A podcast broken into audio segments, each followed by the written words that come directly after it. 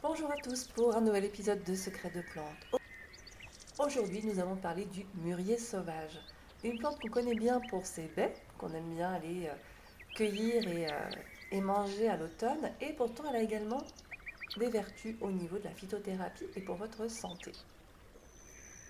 Le mûrier sauvage, plus connu sous le nom de ronce, fait partie de la grande famille des rosacées. Ces grands sarments épineux créent rapidement des buissons impénétrables. Mais la nature piquante du mûrier est compensée par la délicatesse de ses petites fleurs blanches et de ses fruits. Apprécié des gourmands, le mûrier est utilisé depuis le néolithique, tant pour ses fruits que pour ses vertus médicinales.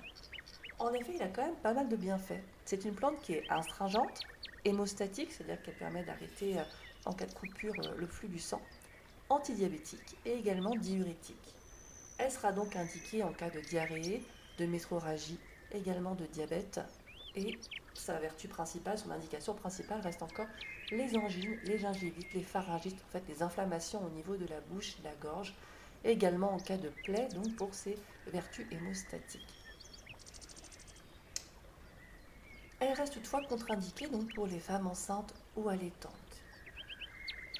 Au niveau de sa symbolique, euh, on va utiliser vraiment l'élixir de, mûrier sauvage pour son symbole de volonté et de ténacité.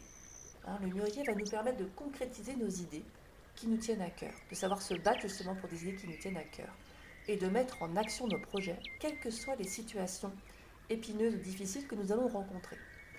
Il va favoriser l'ancrage et l'engagement et nous aide à matérialiser nos pensées abstraites voilà donc pour la présentation du mûrier sauvage, hein, cette plante épineuse mais qui va apaiser les inflammations et les douleurs au niveau de la gorge et de la bouche, et également pour sa vertu plus symbolique, va nous aider à avoir de la volonté et de la ténacité pour faire aboutir les projets qui nous tiennent à cœur.